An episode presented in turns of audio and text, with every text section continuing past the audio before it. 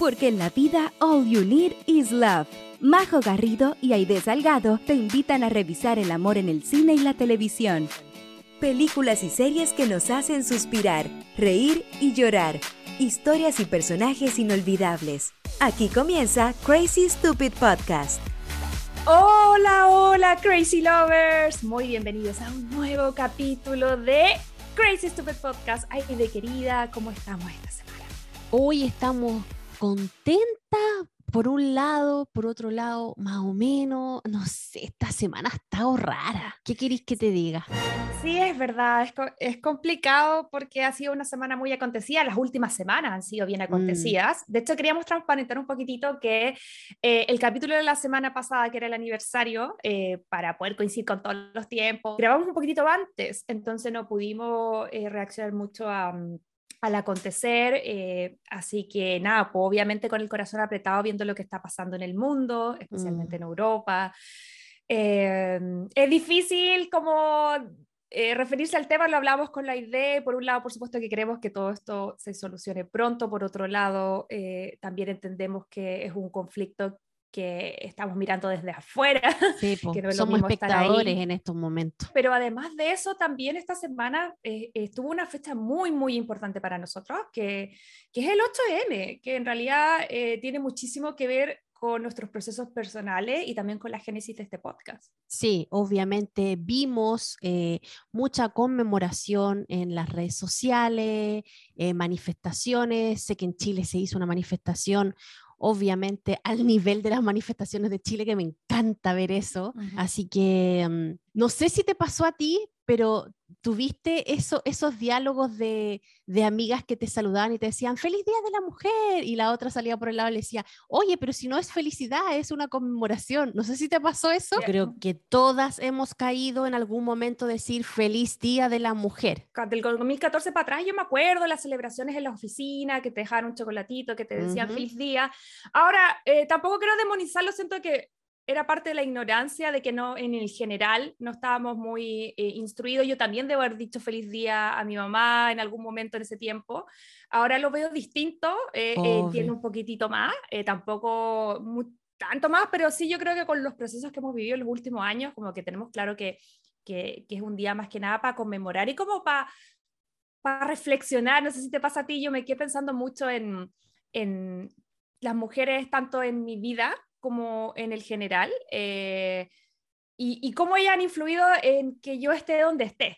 Como que en estos días pienso mucho, por ejemplo, mis abuelas, que una quedó viuda a los 27 años con dos hijos chiquititos y que se las tuvo que eh, arreglar sin muchos recursos, casi nada, para sacarlos adelante, que tuvieran una, una buena vida, que así fue.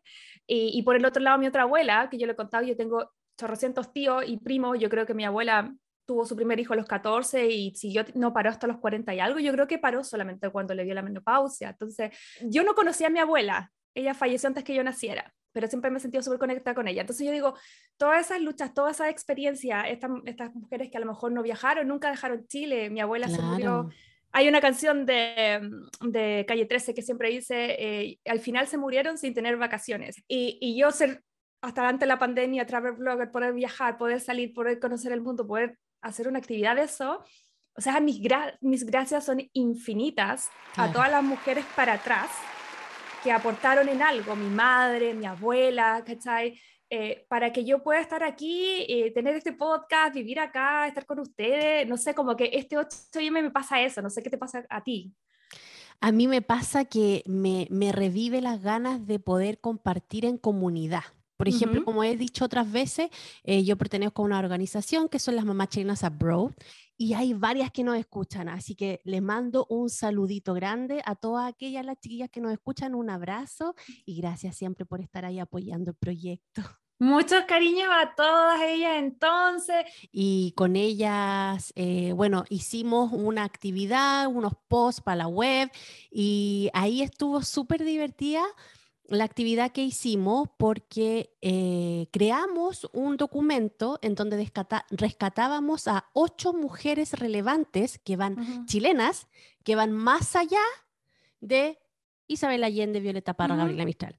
y que muchas veces uno no conoce y no sabe. Entonces tratamos de moverlo eso al, al nivel de la organización, de web y todo, y con esa actividad quedé súper contenta. Aparte, eh, bueno, colaborar con este podcast, aparte también estamos muy contentas porque eh, las amigas nos recomendaron en, su, en sus historias también como, como podcast femenino de inspiración, así que gracias a ellas también por, por nombrarnos. Nosotros también posteamos y, visualizamos dos podcasts de, de, chicas también que están haciendo, una se llama Lo que callan eh, las Violetas y el otro Lo que callan las Crafter, también dos muy buenos podcasts por si quieren ir a escucharlos. Sí, también subimos Pero qué necesidad, eh, que es un podcast que sale en Holística Radio, que está conducido por eh, la Lula y la Paola, Lula Almeida, que yo es otra mujer que me inspira un montón, ella es guionista, yo la conocí primero por su podcast No Sabes Nada, que es de serie, luego derivé a este otro, luego tomé clases de guion con ella, así que le mando uh, muchos saludos.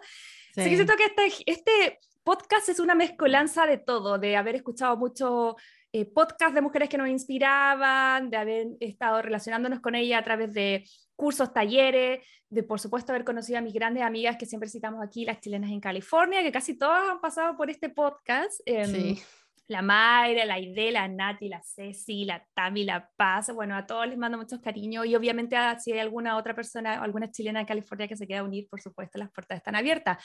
Pero agradezco esta semana eh, el hecho que, que, nos haya sentado a reflexionar eh, sobre las mujeres que nos inspiran, eh, sobre las cosas que quedan pendientes también. Me imagino que en estos días, tú que tienes una hija, también te planteas como, ok, hubo una posta para atrás, pero también viene una posta de decir, ¿qué estoy haciendo yo para mejorar para las mujeres que vienen. Uy, yo todos los días hago ese ejercicio y no, que, y no sabéis la culpa que a veces uno siente porque digo, ay, me equivoqué en algo, no sé qué.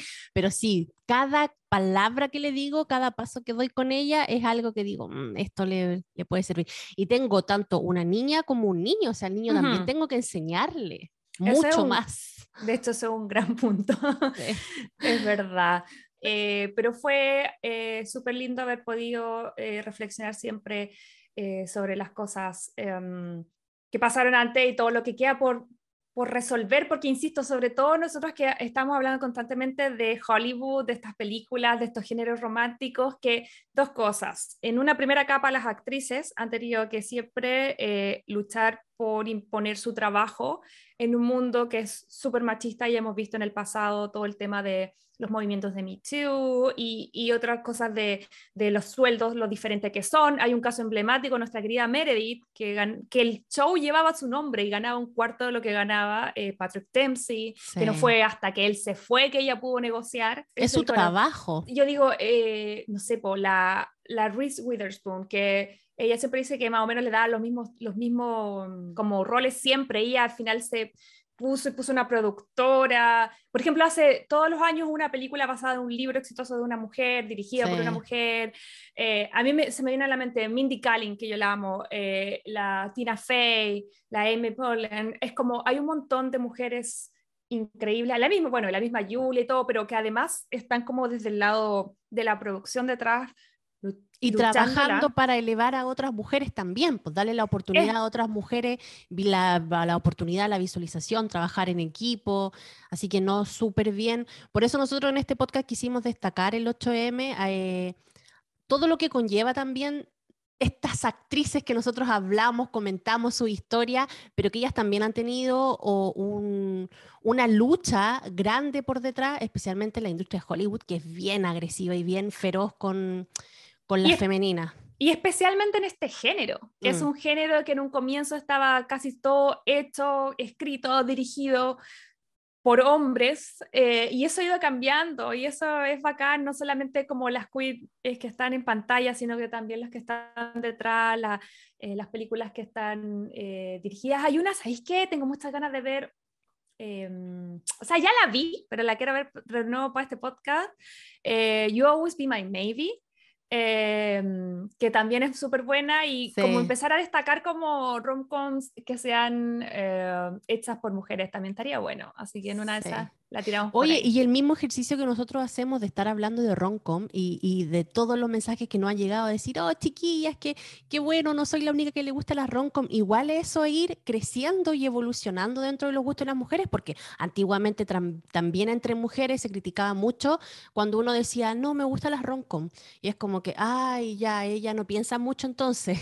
Entonces... Sí. ¿Sabes que yo he sentido esa dualidad toda mi vida? A mí me pasa que yo cuando era chica, yo me creía, visualícenme así, vestía igual que Avril Lavigne, pero antes de Avril Lavigne, así como bien, así como a los 12, 13 años tocaba batería, me creía mala, me creía mala, porque en verdad era cero mala, seguía absolutamente todas las reglas, me tenía el pelo pero las puras puntitas, andaba con cinturones como con puntas, pero en verdad llegaba la hora, en fin.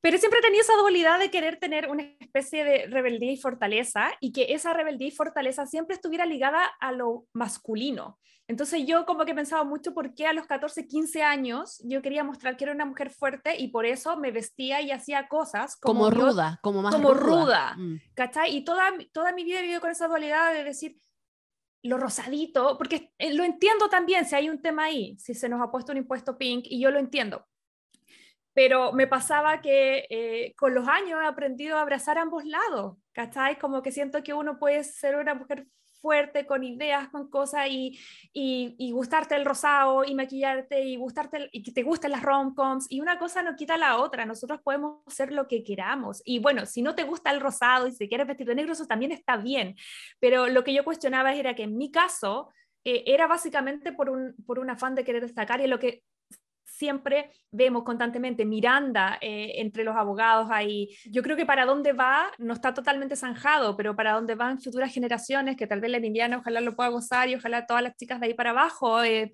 es que sean lo que quieran ser y eso no les quita, no les dan un pelo de más rudo o no ruda, de que la, del que ser niñita es ser débil.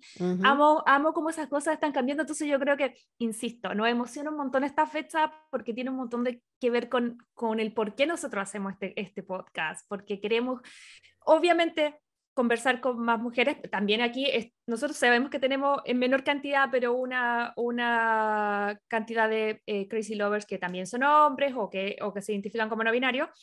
Em, sabemos que están, pero la gran mayoría, el 90 y algo por ciento, somos mujeres. Eh, y es entretenido poder hablar temas de mujeres a través de estas películas, básicamente. Porque de ahí se nos va un poquitito como eh, abriendo la mente en el sentido de tener otras perspectivas. A nosotros nos encantan que yo de repente veo algo, la idea lo ve de otra forma, después ustedes nos postean en Instagram y lo ven de otra forma, y, y así poquito a poquito vamos creando eh, más perspectivas, que yo creo que es lo que falta en todos los temas. Sí, y volviendo a lo que tú decías de que tú veías la vida de tu abuelita, la vida tuya, cómo yo proyecto a lo mejor la vida de mi hija, y ¿sabéis qué me gusta? Que veo que hay avance. Mm que veo que hay avance, uno ve el avance. Entonces, eso eh, quiere decir que vamos por buen camino y que hay que seguir así, hay que seguir manifestándose, hay que seguir visualizándose, eh, hay que seguir hablando cosas de mujeres para que el mundo vea lo que son capaces las mujeres. Y yo creo que así vamos a construir muchas cosas chiquillas juntas. Así es, un ejercicio constante porque también en otros momentos como que uno dice, ah, ya, bueno, filo, si ya, ya tenemos eh, el derecho a voto, el derecho a no sé qué, y como que también en los últimos tiempos cierto tipo de políticos y corrientes como que no han demostrado que así, basta que una persona llegue al poder con otro tipo de, de mm, opinión, como para que ciertas cosas que se han ganado con con el sudor de la frente de muchas mujeres en el pasado se pierdan. Y paradójicamente, justo esta semana tan importante para la mujer, para la conmemoración del poder femenino, vamos a estar hablando de una película que es una de las que está en los top de los rankings de Roncom y que a lo mejor uno al principio la puede ver muy a la liviana, muy por encima y decir, ah, sí, es la típica chica bonita que se enamora del ricachón, el ricachón la salva, fin. Pero no, porque desde el prisma de este podcast, señores, nosotros les contamos de que esta es la historia de una mujer súper empoderada, pues majo, ¿no? Sí, dentro de, dentro de su realidad, la vemos que parte, ella todos sabemos que es una prostituta que es contratada por Richard Gere, que es un millonario, y que básicamente terminan haciendo un negocio donde ella va a ser su como compañía por una semana. Y uno dice, ya, pero eso no tiene mucho de empoderado, pero luego vamos a ir viendo con pequeños detalles lo fuerte que ella es, eh, dentro de la... que eso es lo importante. Y por eso me gusta esta película, de decir, eh, las, las decisiones de empoderamiento están todos los días en pequeñas cosas. O sea, yo agradezco a las grandes luchadoras feministas en la política, en las calles, en las marchas, porque sin ellas los movimientos no tomarían la fuerza que toman. Pero mm. también está en el día a día, en las decisiones que tú tomas día a día. Ella era una prostituta, pero no tenía proxeneta, porque ella elegía cuándo y cómo, que ella elegía a sus clientes. Ella elegía a sus clientes, autónoma. Sí, ¿cachai? Como que ella elegía que no se iba a involucrar sentimentalmente porque no iba a dar un beso en la boca, porque eso se lo iba a dejar a su pareja. Ella también decidía que si iba a aceptar tal propuesta que le hacen al final, que, que a lo mejor cualquier otra persona, me incluyo yo, igual la dudaría, pero ella no, siempre digna. Entonces al final eso es lo que es entretenido y eso es lo que nos emociona de la película de esta semana vamos a estarla revisando más adelante. También van a venir los recomendados eh, que vuelven porque ya basta de maratonear, necesitamos. Oye, y, los, y los recomendados también vuelven con un personaje femenino super power, así que ahí atentos al, al recomendado de esta semana. Así es. Oye, pero ya, antes de entrarnos en la película, eh, leamos un poquitito lo que nos dijeron los Crazy Lovers esta semana en redes sociales.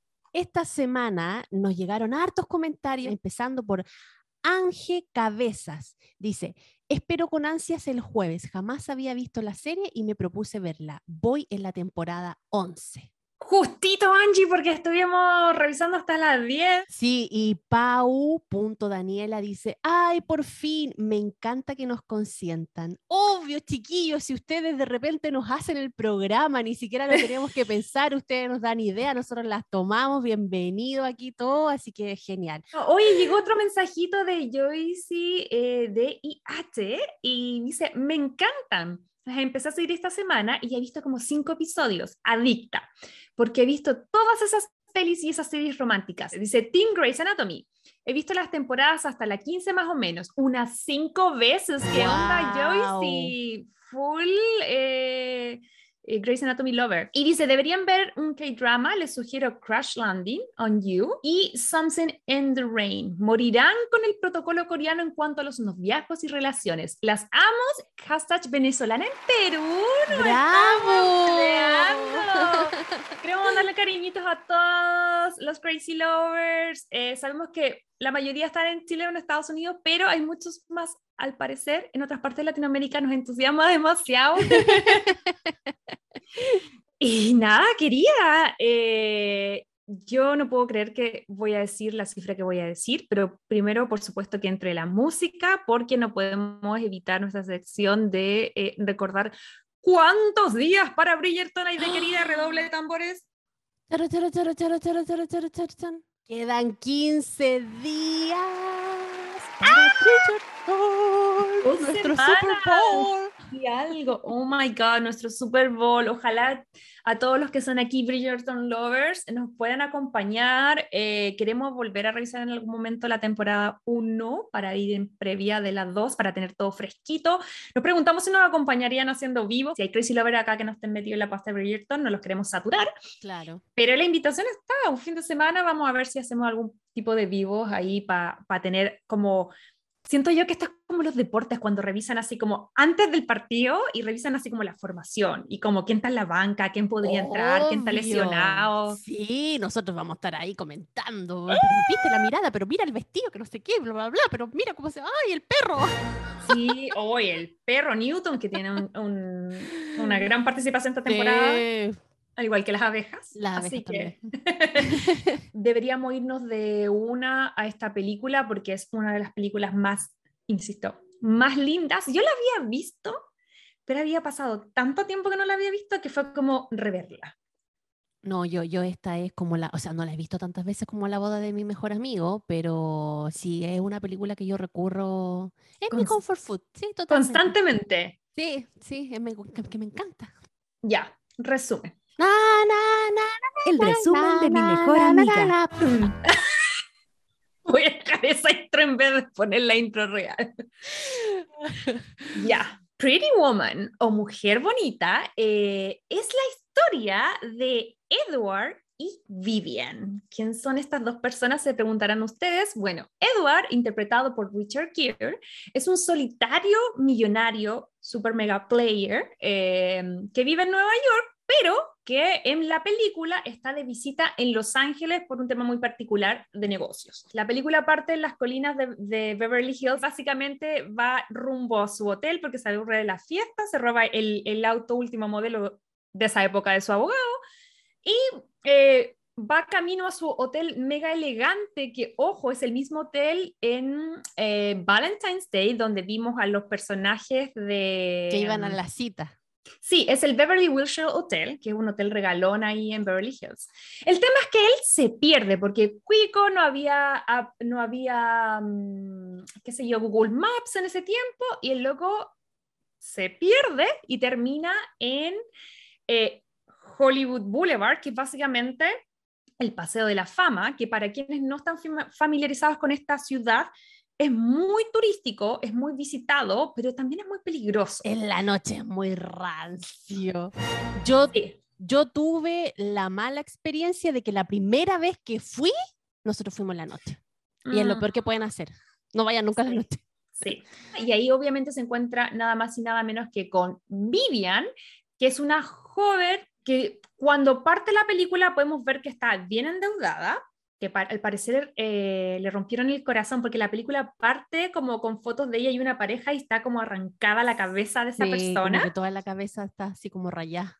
Sí, así que sabemos que ella en el fondo le han roto el corazón y ella es una prostituta que trabaja en esa calle junto a una amiga y roommate. Entonces, eh, básicamente como el personaje de Richard, Edward está perdido, para justo en esta calle, ella piensa que va a ser un cliente, le dice, no, sabes que no me interesa, pero está perdido, necesito llegar a Beverly Hills. Y ella le dice así como, ya, yo te puedo decir cómo irte, pero 20 dólares, porque negocios son negocios.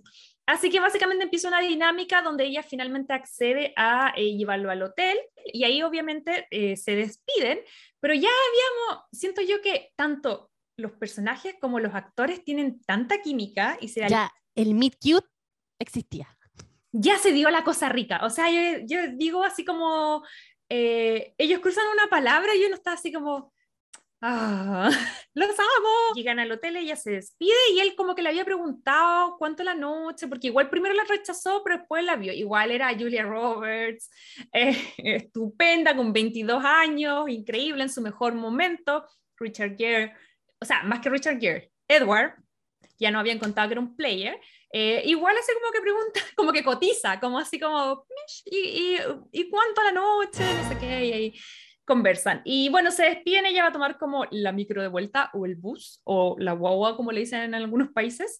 Eh, y, y, él dice así como, mm, mejor, te, ¿por qué no te quedas hoy día? Subí. Y ahí pasa un momento súper bonito porque él obviamente contrata sus servicios de prostituta, pero al final terminan generando como una relación que al parecer, por lo que he escuchado en testimonios, pasa también mucho, que de repente hay clientes que solamente, más allá de contratarla por sus servicios sexuales, también a veces como que contratan compañía. Y eso es lo que se llama de otra cosa, eso se ah, llama de otra forma. Escort, no, sí, pero una vez me refiero a que de repente hay buenas que compran compañía. Claro. Que, a eso, que eso es lo que yo siento que él está haciendo en un primer momento.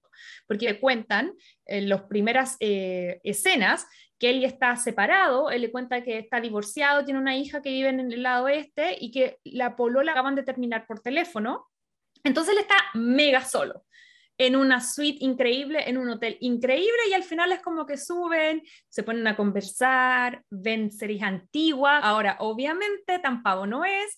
Y después dicen, ah, porque mejor en vez de quedarte una hora te quedas la noche. Ahí ya terminan como concretando eh, los servicios eh, de, de Vivian, pero aparece algo muy icónico que yo también lo recordaba de haber visto esta película cuando chica y me quedé con esa sensación, yo no sé si es verdad o no, pero como que decía, ah, las prostitutas no dan beso en la boca, que era un tema muy fundamental que Vivian dice, bueno, tú puedes contratar todos los servicios que quieras, tienen un valor por hora, etcétera, pero yo no beso en la boca, porque ella consideraba que eso lo estaba como en el fondo guardando para sus parejas. Y ella era una prostituta muy siento yo empoderada para la época porque también en las primeras escenas nos muestran que ella no tiene un proxeneta, no tiene como un eh, persona que se lleve comisión o que la trabaje, sino que es ella misma quien elige sus clientes. ¿Cachai? Y eso es súper importante porque después va a tener un rol fundamental en el desenlace de la película. Claro, uno dice, ya si es una chica que está como em, inmersa en, en, la industria de, del trabajo sexual, que sabemos mucho que pueden ser mujeres que estén ahí por opción, pero también hay muchas de ellas que están ahí por necesidad. Entonces, claro, uno dice, ya, bueno, ¿qué onda esta niña? No está empoderada, pero yo creo que de un minuto nos marcan un poquitito, yo creo que ahí está la cosa media Disney, que ya vamos a estar hablando, que es Disney quien está detrás de esta película, quien está un poco mostrando esta, esta chica eh, que es bien particular. Acá lo importante es que pasan la noche juntos eh, y al otro día eh, ya ella se iba a ir y él ha sido súper amoroso, como que le da como desayuno y viene una, hubiera una escena tan icónica que es la típica escena de ella en el jacuzzi porque le dice, ¿para qué te va a ir tan luego? Onda, no sé, ¿querés comer? Date un Disfruta el día en este hotel de lujo. Así. Claro, que ella está así de las impresionadas. Em, y vemos esa escena donde ella está como en el jacuzzi y con un personal estéreo. Es que esta, esta película siento que en la estética es demasiado fin de los 80, principios de los 90. Sí. Está con un personal estéreo, como escuchando en el jacuzzi y está cantando Kiss que amo esta canción. Em, y básicamente es en ese momento cuando Edward recibe un llamado de su abogado que le dice, ¿sabes qué? Hoy día tienes una comida de negocio. Él es como el típico cuico pesado, siento yo, sobre todo en el principio, de que es player con las mujeres, pero no es un people person. No es como una persona que donde llegue sea amable y todos los reciben bien. Él tiene una, una, una personalidad muy particular. Entonces el tipo le dice, mm, no quiero que vayáis solo, porque es como medio pesote, medio chupete fierro. Entonces le dice, ¿por qué mejor no te conseguís alguna mm, como pareja? Yo te puedo ayudar, como conectarte con alguna chica. Y él justo está mirando a esta mina, está mirando a Vivian, que está ahí como en la bañera cantando Kiss, y dice, mm, I think I have the right girl. Como siento que tengo a la chica indicada. Así que aquí viene lo más importante eh, y lo que da como motivo a la película, que le dice, eh, ¿cuánto me cobrarías por acompañarme toda la semana? Ella dice, ok, tres mil dólares. Y él le dice, por supuesto, porque él era como eh, tirada por ventilador los billetes. Así que, mm, ya, pues, Llegaron a acuerdo y se generó una transacción comercial que obviamente después va a derivar en otras cosas más amorosas. Así que ese es el comienzo de la película. Él le dice, ok, me tienes que acompañar a ciertas cosas. Hoy día a la noche vamos a ir a una comida de negocio. Le deja dinero para que se, va, eh, para que se compre ropa mejor, porque además a todo esto, más adelante vamos a hablar del vestuario, pero uno estupenda, pero igual el vestuario que cuando parte y está como en las calles eh, y obviamente no era así como el más fancy de todo, no era el más elegante de todo, entonces necesita otra ropa. La cosa es que eh, nuestra querida Vivian se va de las entusiasmadas porque le dieron plata y este hotel queda a la vuelta de esta calle tan icónica que hemos hablado y que yo creo que se hizo conocida mundialmente a través de esta película que es Rodeo Drive o, o la calle Rodeo, donde están todas eh, las tiendas más elegantes en, acá en Los Ángeles. Pues, es una calle que es así como si fuera patronato, pero con Gucci, Dior, Chanel. O sea, todo es como wow y todo es como caro.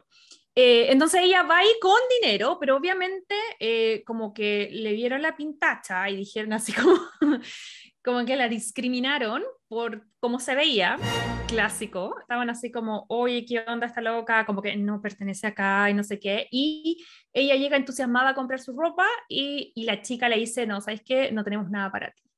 Así que ella se va súper triste, se vuelve al hotel y ahí es donde conoce a Barney Thompson, interpretado por Héctor Elizondo, que aquí es cuando ya eh, el puzzle de Gary Martin se empieza a unir. Recuerden que hace un par de semanitas habíamos visto a, eh, a Héctor Elizondo en Valentine's Day, que también es una película donde sale Julia, que también es dirigida por Richard Marshall, y él era el abuelito en esa pareja. ¿Se acuerda la que se pelea y que después se reconcilian eh, en el cine? Bueno, este mismo actor. En esa época, él hace como una especie de concierge Y eh, esta persona se da cuenta que la loca es prostituta, pero obviamente le dice, mira, aquí en el hotel no aceptamos esas cosas, y yo creo que tu tío, Edward, ¿cachai? Como que se la lleva para el lado y en vez de como llamar a la policía ni nada, le dice, ya, bueno, como que generan buena onda con ella. Siento que es como su especie de padrino, como si esta es la Cenicienta. Su hada madrina. Esta es su hada madrina. Sí, totalmente. Entonces básicamente entran como una onda, ¿cachan? Que no es el primer millonario que trata de meter a una prostituta para adentro ya deben cachar. Entonces la ayuda y él llama a una tienda, eh, entonces ahí la reciben bien, ella logra comprar. Y también viene una, una, escena muy bacán que es como que él le enseña las cosas de etiqueta, como que le enseña cómo sacar los, los cubiertos, los servicios, no sé cómo le dicen, dependiendo, porque es una palabra, Merce, que cubierto y servicio es lo mismo que salchicha y vienesa y como guau bebé. Como que siento que en Chile, o como comer y cenar, como que siento que son palabras que mucha gente le atribuye así como, no digo esa palabra. Entonces, en fin, no sé mm. cuál es la flight, yo cubo todas. así que no sé si se dice cubierto servicio, ahí ustedes me corrigen los crazy lovers más cuicados nos pueden corregir. Eh, pero en fin, la cosa es que esta chica eh, aprende cómo, cómo comportarse en, un, en una mesa, eh, como de etiqueta, qué, qué cuchillo usar, qué tenedor, qué vasito, etc. Manual de Carreño. El manual de Carreño que no es menor, uno lo tira a la talla, pero mm, pero sí pasa. A mí me pasó hace poquito que puse, este agua fue una comida, o sea, una, era una comida como bien elegante y, y, yo dije, la estoy haciendo porque ya tenía mi cosita de champaña y estaba tomando vino, que la champaña es porque yo tomo lento y era como en la previa, pero yo llegué a la mesa con esa, obvio, y me sirvieron vino tinto, vino rojo. Ya bacán. Y después vienen y me sirven agua y yo así muy estúpidamente saqué la copa para el agua, porque dije ya, una de vino, una de agua, ¿cachai? Y después me sentí mega Vivian porque fue como, miré alrededor y todo como que había otra copa para el agua. Esa era la copa del vino blanco. Porque hay una de vino blanco, una de vino tinto, una para el champán y otra para el agua. Y yo así como, soy Vivian, soy flight. yo uso un vaso con agua en mi casa y sería, pero bueno, en fin, es un poco lo que le pasa a ella eh, cuando se enfrenta a esta comida, porque claro, logra llegar bonita. Y vemos este momento, eh, que es el primer momento donde Edward em, la va a buscar después del trabajo, ya está en el lobby del hotel y está, pero siendo hermosa Julia Roberts en su mejor momento. Y él ni siquiera la reconoce. Como que la última vez que la vio era una prostituta con peluca y así obviamente estupenda porque Julia, pero de repente así se ha vuelto esta princesa hermosa, preciosa, con esta sonrisa espectacular de Julia. Y ese pelazo ahí al viento. Y amo con su pelo rojo, es tan icónico. Creo que esta es la Julia más icónica de todas. Su pelo crespito, rojo. No, increíble. El que, oh, de lo sorprendido. Y, y nada, pues se van juntos a esta comida, que eh, ella igual da jugo, por más que le, le dieron como como instrucciones, dio jugo igual que yo el otro día en esa comida y, y, y básicamente va generándose la cosa rica porque ahí ella descubre que, eh, que él es súper solo, que su papá era el, el, papá de Edward, había fallecido hace poco, eh, que era hijo único y se va dando cuenta un poco eh, de lo solitario como de la vida de él. De hecho, hay unas cositas que él siempre está en el penthouse y siempre está en lo mejor de lo mejor y siempre está en el último piso pero él le teme a la, altura, como que van a varias cosas y siempre están a lo más arriba, porque él es el más millonario y quiere lo mejor, y siempre está aterrado. Entonces ahí empiezan como a conectar y siento yo que se empieza a dar como la cosa rica. Bueno, a todo esto él ya había pagado, ya estamos, entonces los dos guapos, igual ahí tampoco hay que hacerse el cucho, si igual el loco aprovechó que ya había pagado para generar así de las cercanías sexuales, pero también de las emocionales, siento yo, como que ahí ya obviamente hacen cositas, pero creo yo que conectan. Ella empieza como a hablar con él, los sentimientos, los baña. Es como una cosa como, insisto, como que lo que me gusta de esta película, que si bien habla como ya de prostitución, de sexo, de plata, de todo, eso es súper de fondo. Y como que yo siento que casi que los hacen hacer cositas porque si no es como, pucha, es como que un doctor no operara, o que un profesor no fuera a clase, pero no, no tienen ninguna implicancia en un principio y como que lo más importante son las conexiones emocionales que ellos van logrando a través de las conversaciones, tanto de él como de ella, porque él también empieza como a rebuscar en el pasado, cómo ella llega a, a esta mm, a la situación en la que está ahora, ¿cachai? Porque ella me parece que era como de Georgia, pero no era de ley, típico, era como... Había llegado así como siguiendo a este fulano que vemos en, en las fotos del principio. Claro, eso es lo que nos cuentan. Entonces ahí ya va avanzando la película, se da la cosa rica. Y el otro día, me encanta porque ya ellas hacen cosillas eh, eh, y ella despierta. Hacen su business. Hacen su business eh, y despierta estupenda y todo. Y es como, ¡oh! como que despierta. Y yo cuando vi esa escena fue como, como que despierta y hay una tarjeta de un buen millonario al lado y le dice, Stanford Shopping. Como es hora de comprar. Y yo así como, y bueno, ella no estaba tan entusiasmada porque básicamente le dice, sí, mira, no es tan divertido porque tal vez tu, onda, tu tarjeta tiene mucha plata, pero en verdad me trataron pésimo, me discriminaron por cómo me veía, no tengo ganas de ir de nuevo a esas tiendas. Y ahí él le dice algo que yo siento que es muy real acá en Estados Unidos. En Estados Unidos no es sobre cómo te ves, sino cuánto cupo tienes en tu tarjeta. Entonces él eh, la acompaña a ella y, van nuevamente a Rodeo Drive y ahí ya la vemos con ese traje que era el que habíamos visto en No es Romántico. Sí. es como con ese traje. el gorrito, el trajecito blanco. Sí, maravillosa, muy icónico.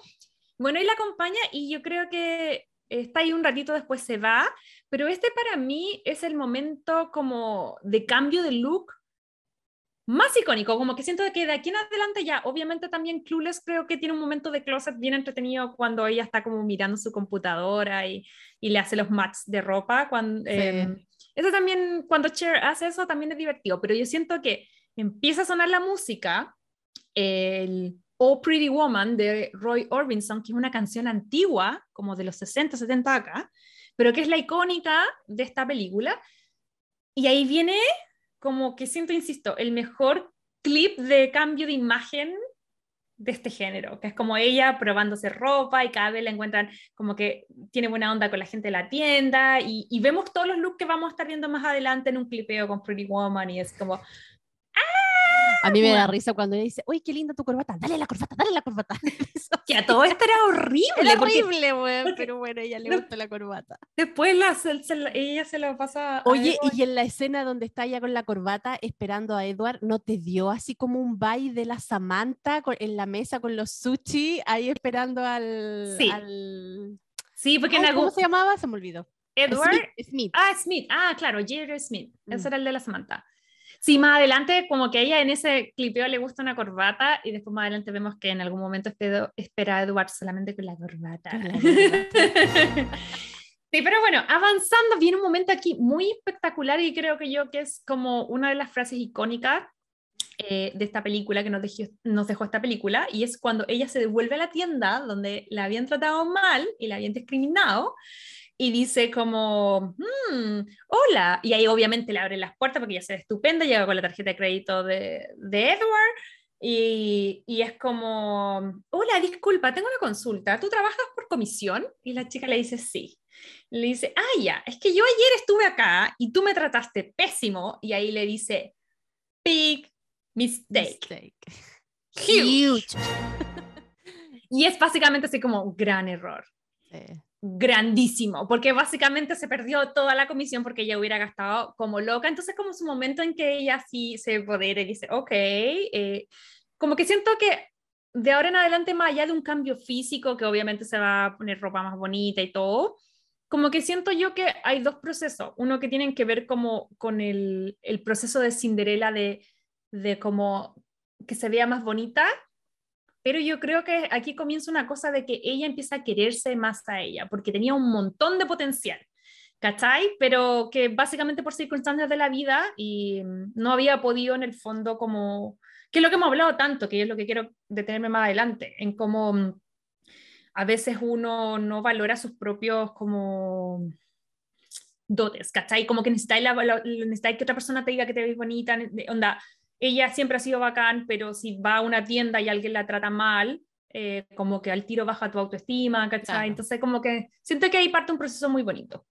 Oye, Majo, pero hablando de Rodeo Drive, eh, ¿hay tenido tú, bueno, tú obviamente yo creo que has ido a esa parte, pero ¿hay tenido tu momento Pretty Woman ahí? o sea, lo he visitado un montón de veces porque es parte del tour que hago a la gente, familiares y amigos que han venido a ley, entonces uno va y los lleva por esa calle. Todo el mundo siempre se encuentra con gente famosa. Yo no me he encontrado nunca con famosos, sí, con muchas como gente muy millonaria en unos autos increíbles que uno mm. dice dónde vive esta gente, son de otro planeta. Y me ha tocado ir como a caminar, qué sé yo, por ahí, y, más que nada en, en modo turista una pura vez eh, eh, me tocó como yo de las coladas, eh, como ir, porque otra persona iba a, comprar ahí, yo andaba con esa persona. Pero es interesante porque a mí me produce un cringe, yo sé que a, ti no, porque yo sé que tú hayas entrado a comprar, pero a mí me pasa que es como tan caro y tan fancy, como que me siento como Julia Roberts la primera vez que va. ¿Qué va? Siento me van a echar, me van a mirar feo, me van a tirar al guardia y entro. En como que aunque a lo mejor tengan la cosita baratita que uno pueda llegar a comprar, me siento rara, me siento pez fuera del agua, pero no sé, como que es, esa sensación me da. No sé cómo ha sido tu experiencia, porque yo sé que tú te sientes Julia y probablemente hayas entrado como Pedro por su casa por esas calles, o sea, por esas tiendas. O sea, yo la primera vez que fui, obviamente también me sentí la primera parte de Julia en Pretty Woman, así como que no, esto es muy caro, yo nunca voy a poder entrar aquí, no me miren, no me hablen, no me toquen y qué lindo esto, pero nunca en mi vida. Pero sabes que mi experiencia fue distinta porque en el camino empecé a conocer eh, y a seguir en redes sociales a, flash, a fashion bloggers. Y las fashion bloggers lo que tienen es que te acercan estas marcas, y que en realidad es lo que las marcas de alta costura quieren, acercan a las personas como común y corriente como nosotros, que aunque sabemos que nunca a lo mejor me voy a comprar un traje Chanel, pero sí hay otros productos. Pero te puedes comprar el lipstick. Que te acercan a las personas y tú puedes entrar a la tienda a comprar esas cosas. O sea, yo nunca he entrado a una tienda a comprarme un traje, insisto, pero sí he entrado a comprarme un labial. Sí he entrado a comprarme un perfume. Porque ya las tiendas no ¿Pero entraste como Julia en la segunda vez? Eh, claro, quiero ver tu actitud. Totalmente como Julia la segunda vez. Yo conocía lo que quería comprar y iba y sabía que la colección que estaba ahí era de la primavera, no sé cuánto y no sé qué, sí, sabía. Ah, porque a todo esto Crazy lo ve en la casa. Cuando nosotros conocimos a IT, ella nos dijo, yo solamente uso, eh, no me acuerdo el número, pero es un rojo específico de Chanel número 69, no sé, por decirte algo. Y es el único labial que nuestra querida Aide usa. Eh, yo no tengo idea. Yo, me, yo llego hasta Urban Decay nomás, pero la idea de gustos refinados. Bueno, las la fashion blogger tienen la culpa. Se le culpo a ellas. A ellas las culpo. No, eh, bueno, no, es que lo que pasa es que, como te digo, y esa es la idea de las marcas también, obviamente en los 90 existía esta gran diferencia en que si tú no tenías dinero, obviamente nunca ibas a entrar a esas tiendas. Pero ahora aunque yo no tenga el dinero, porque no puedo entrar a esa tienda? Si da lo mismo. Mm. Hay otros productos que la tienda me ofrece que son igual de buenos y que a lo mejor yo puedo tener acceso. ¿cachai? Sí, qué heavy, qué mal ahí que el cringe que no hayan hecho sentir que uno es el problema cuando es como, loco, porque ustedes tienen una tienda tan elitista que uno, persona común y corriente, se siente nerviosa de entrar? porque sabe que no va a gastar 10 mil dólares en una compra, ¿cachai? y eso es lo que digo, que ahora ya no son tan elitistas, pues ahora la mm. gente entra y casi hace mm. turismo dentro de la tienda, porque sabes que yo entré, eh, bueno, había un montón de gente haciendo historias, grabando. Es que yo siento que es porque Rodeo Drive se transformó eh, en una cosa turística también, pero estas tiendas en lugares más exclusivos no atienden a cualquier persona, o sea, cuando vaya a comprar grandes cosas es como cita, te cierran la tienda y toda esa cuestión, o sea, cuando va Jay lo va a comprar, le cierran la tienda, entonces ese es el cringe que a mí me da que digo así como, no me siento cómoda. A mí déjenme en TJ Maxx, en Marshall, en Marshall. todos los outlets. yo tampoco paso metida y de hecho las últimas compras que he hecho las hago online, tampoco me voy a meter a la tienda. Si tú me pero tenía que darme el gustito de irme a meter a una tienda, a dos, tres. a mí me pasa que Rodeo Drive me da cringe, no me gusta, no me siento pez bajo fuera del agua, no me gusta. Yo, a mí mándenme a, los outlets de Camarillo y ahí me podré comprar a duras penas en el outlet con 70% de descuento algo de marca, pero ahí soy feliz porque ahí me siento pez en el agua. Ah. En fin, la cosa es que vuelven y ahí ya viene la escena donde van, súper típica de van a jugar, van a ver un partido de polo y ella está como con un vestido espectacular, que es como de lunares, que es muy icónico, que todavía está en tendencia en mucha ropa. Y Perdón. Y aquí eh, ella interactúa con el abogado de Edward, que es Philip, que está interpretado por Jason Alexander, nuestro querido Constanza de Seinfeld, que yo soy huge, huge, huge fan. Em, y básicamente es un abogado odioso que lo único que quiere es que Edward... el weón.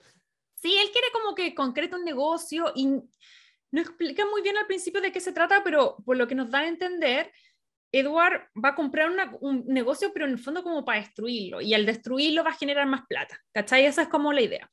Y por eso son todas estas reuniones para convencer a la persona que les venda ese negocio. La cosa es que él piensa que la, la Vivian es como espionaje industrial, como que está como espiando el negocio y le dice, no, nada que ver. Y al final, como no le cree, le dice, oye, una prostituta, la recogí de Hollywood Boulevard, onda, en verdad, no es como James Bond o alguien así, es como, bueno, le estoy pagando para que me acompañe. Pero en ese contexto, so, obviamente el gallo machista es como, ah, ok, se le acerca a, a Vivian y le dice, ok, cuando Edward se vaya de la ciudad, tal vez nosotros, yo también te podría contratar. ¿cachai? Y eso hace sentir pésimo a Julia. Y aquí viene nuestra primera gran pelea gran, porque se devuelven al hotel y ya como que se enoja, le dice, ya, hasta aquí llegó el día, me voy. Y uno no entiende, o sea, y, perdón, y Edward no entiende mucho por qué, y ahí le dice, mira, yo sé que yo sé lo que trabajo, pero siempre he sido dueña de mí misma. Yo no te, ahí, ella le, le hace el highlight. Yo no tengo un pimp o un proxeneta o alguien a cargo de mío. Eh, yo elijo cuándo y con quién. Y yo no soy un objeto que tú me puedas traspasar cuando te burras a tus amigos.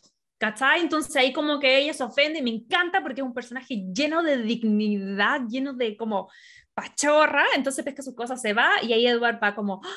chuta, la embarré, va, le pide disculpa, le dice que no le había contado en ese contexto, como que le contó como para que el otro no siguiera pasándose rollos de espionaje de lo, no sé, quizás quién. Eh, y básicamente se arregla. Así que ahí ya viene como la última parte de la película, em, donde ella eh, vuelven a estar juntos, siguen haciendo cositas, siguen conversando, se siguen conectando. Y em, toman, aquí viene la escena que yo estoy segura que a la idea le debe haber impactado por lo menos la primera vez que la vio, que es cuando ella se arregla y salen a la ópera y ella sale con ese gown eh, rojo, como con ese vestido rojo y se ve Los guantes blancos, vestido rojo, ese collar, la escena donde él le cierra la cuestión y ella se ríe. Oh my God, perfecto, todo perfecto. Sí, y esa escena, insisto, es muy cenicienta también porque es como que siento que las trabajadores de este hotel, que la vieron entrar como prostituta, que cachan más o menos la movía, y luego la ven salir como princesa, como que todos estaban felices y todos se dan vuelta a mirarla porque, oh, of course, Julia Roberts, estupenda.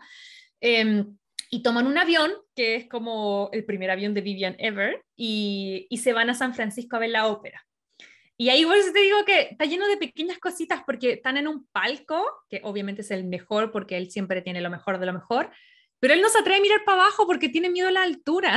Entonces ella le dice, ¿y por qué te compráis? Si tenéis miedo a la altura, ¿por qué te compráis el palco más, más alto? Y él le, dice, él le dice, porque es el mejor. Entonces, básicamente, tú decir, este loco, su prioridad es tan rara porque está acostumbrado, está criado a que siempre tiene que tener lo mejor, no lo que a él le acomode más. No, es diferente. Sí, y lo otro es que al final el mismo trabajo que él hacía tampoco era lo que a él le gustaba, porque en una parte él dice, a mí me gusta construir, y en el trabajo que estamos haciendo yo no estamos construyendo, solo compramos, vendemos, compramos, vendemos y ya. Pero sí era el sueño del abogado, que el abogado decía de que él jugaba al Monopoly. Y el Monopoly es comprar y vender, comprar y vender. Entonces, claro, el abogado estaba cumpliendo su sueño de trabajo, pero en realidad él no. Entonces, él siempre había sido como un títere toda su vida. Y tampoco se sabía qué es lo que quería, de dónde era, para dónde iba. Entonces, como que la Vivian lo hace despertar y lo hace entender esas cosas de él, así como descubrirse un poquito. Sí, has dado con un punto súper importante, yo creo que también es como el segundo punto de quiebre en esta película, que es ahí cuando él se da cuenta de cómo soy realmente tan poderoso porque el poder, ya tengo, tengo dinero, pero no soy dueño de nada de lo que hago, claro. porque estoy haciendo como viviendo los sueños de otros, y, y, ahí es bacán porque al día siguiente, bueno, vuelven a San Francisco, o sea, vuelven de San Francisco a LA, y el día siguiente, por primera vez en la historia, Edward se toma un día libre. Eh, y en ese día libre eh, van, a, van a hacer cosas súper simples, caminan por la plaza, leen un libro, eh, se fueron como a pololear a una plaza en una vibe muy chilena, porque sentí yo, o sea, y quien no estaba ahí, eh, como que cuando eres chico, no sé, pues en high school, en el, colegio, y todavía no tienes como un lugar de privacidad, pero igual algo de despertar sexual ya hay, y te vaya a pololear a la plaza. Y en esa así como oh. acostadita, esa rodadita. ¿Quién no la, quién no la ha tenido? John, yo no me había cachado que eso era solo de nosotros. Y cuando recién nos conocimos me dijo, eh, es que él estaba impactado cuando llegó a Santiago y veía a la gente me decía, es que están casi que teniendo sexo en la plaza. Y yo así como, sí, porque son, no sé, pues no tendrán plata para el motel. Y era como, pero están en la plaza. Y yo así como, eso no, eso, eso no pasa en otros países. Y yo sí, no, en Chile pasa mucho. Así que, y yo, yo, también creo que en los países latinoamericanos pasa. Sí, que hay un, tema de, hay un tema de hacinamiento que es distinto, de la privacidad, incluso no solo con gente joven, que a lo mejor no puede entrar ni pagar moteles, sino que de repente como hay gente mayor que está ahí como con sus segundas, terceras casas o relaciones, que también los veía en el parque, tú decías, ah, ese viejito, porque si fuera su señora estarían en la casa. Como que uno casa cuando está el viejito con la polola ahí sentado en la placita. Pero bueno, hay un momento muy así, pero mucho más nice. Y es bacán porque él incluso saca los zapatos, camina por el pasto, eh, y están en un lugar muy, eh, muy, muy LA, que es como Grand Avenue, porque al fondo se puede ver que está el Moca y también está como, donde ahora está el Broad y está el Walt Disney Concert Hall, pero yo creo, no sé si está, no estaban en ese momento porque The Broad de seguro no, porque es nuevo. No, no, no, The Broad no, no creo que ahí estado. No, pero del Walt, el Walt Disney Concert Hall no lo vi, pero ahí es donde debería estar ahora. Como que identifiqué perfecto todos los lugares donde estaban, es muy, es muy LA. Y, y, bueno, siguiendo con la historia, eso hace cambiar el pensamiento, como decía la idea, ella lo hace despertar y básicamente se reúne con este cliente, que era todo el objetivo del viaje, y en vez de ejecutar como el plan que tenían con el abogado, él decide cómo comprar, pero no destruir esta cosa, sino como ayudarlo. Eh, y ahí obviamente el personaje Jason Alexander se vuelve loco, que era Philip, este abogado, y es como, me arruinaste el, me arruinaste el plan, me hiciste perder plata, entonces como que culpa a Vivian eh, de este cambio en Edward. Paralelo a toda esta situación de que Edward ya no va a ser el negocio de la vida, eh, se acerca como el fin de la semana. Entonces ellos ya, ya están súper enganchados y la última vez que los vimos como tener intimidad, que era la noche anterior, post ópera, ella eh, le da un beso en la boca. Cuando él estaba durmiendo supuestamente. Y le dice que lo ama después de hacer cositas. Uno dice, ya, esto pasó de ser como una cosa como laboral, ella tiene sentimientos involucrados. Al parecer él también, él se nota que ya está como enganchado de ella. Entonces, al acercarse el fin, de, esta semana que va a pasar en LA, él le ofrece que se vaya con él a Nueva York, que le pone un departamento, eh, le pone ciertas cosas como para que ella viva. Aquí viene el momento de más dignidad del personaje que amo, amo a Vivian porque básicamente ella le dice, si me vas a llevar como una prostituta a Nueva York, no quiero. si me vas a llevar como pareja, eh, lo podría pensar, ¿cachai? Y él le dice así como, no, es que no estoy listo para eso, porque él tenía como problemas de compromiso, porque ya venía de un divorcio, de, de un pololeo fallido, entonces como que no quiere algo tan así y se la quiere llevar así como, claro, y los dos se gustan, pero ella tiene como una cosa que es digna de analizar, porque hay de... ya sabes que nosotros fantaseamos aquí en otro, para, en otro universo paralelo, sin hijos, sin marido, sin nada. Sí si viene un millonario estupendo y dice, vente conmigo a Nueva York, te pongo plata, te pongo un departamento, bueno, igual, no sé, igual la miedo. No sé, igual hay que estar ahí en la situación, pero en realidad, pucha, es que si no hay amor, igual es complicado. No, pues si hay amor. Ah, si hay amor, sí. Por eso te digo, por eso te digo que la, que la Vivian es tan digna. Bueno, porque si lo hubiera pedido un viejo así rancio como irse, ya lo, tal vez hubiera tenido más chance, pero me encanta que ella dice, ¿sabes qué? No voy a settle down, no me voy a conformar con menos de lo que merezco. Y yo merezco que me quiera, merezco ser principal, no importa lo que a lo que yo me dedique, ¿cachai? Profesionalmente, yo merezco que me amen.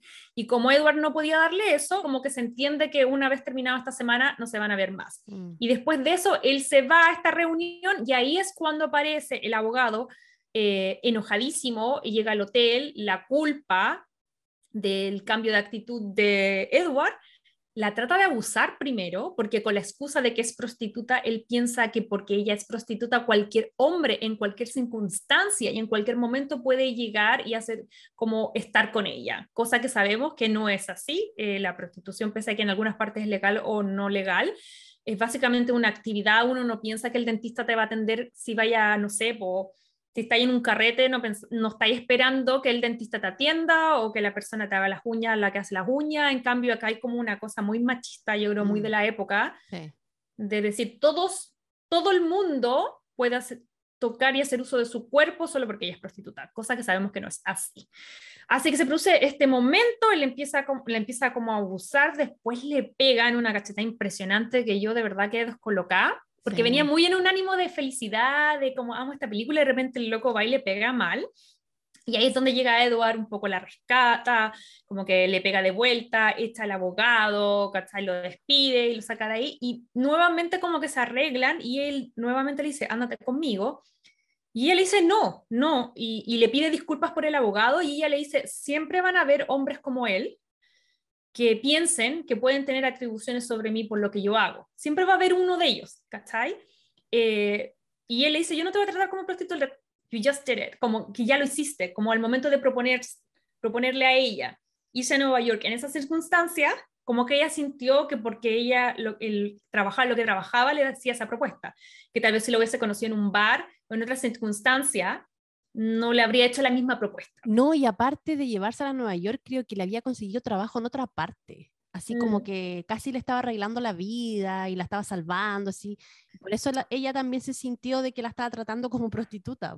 Claro, y por eso siento que, insisto, como que Vivian es demasiado bacán, amo mucho como el hecho de, de, de bueno, ya vamos a escarbar más en eso, pero al final nos cuentan que es una chica de origen humilde, con muchísimos problemas en la vida, donde viene alguien a básicamente ofrecerle como cambiarle su vida en un segundo.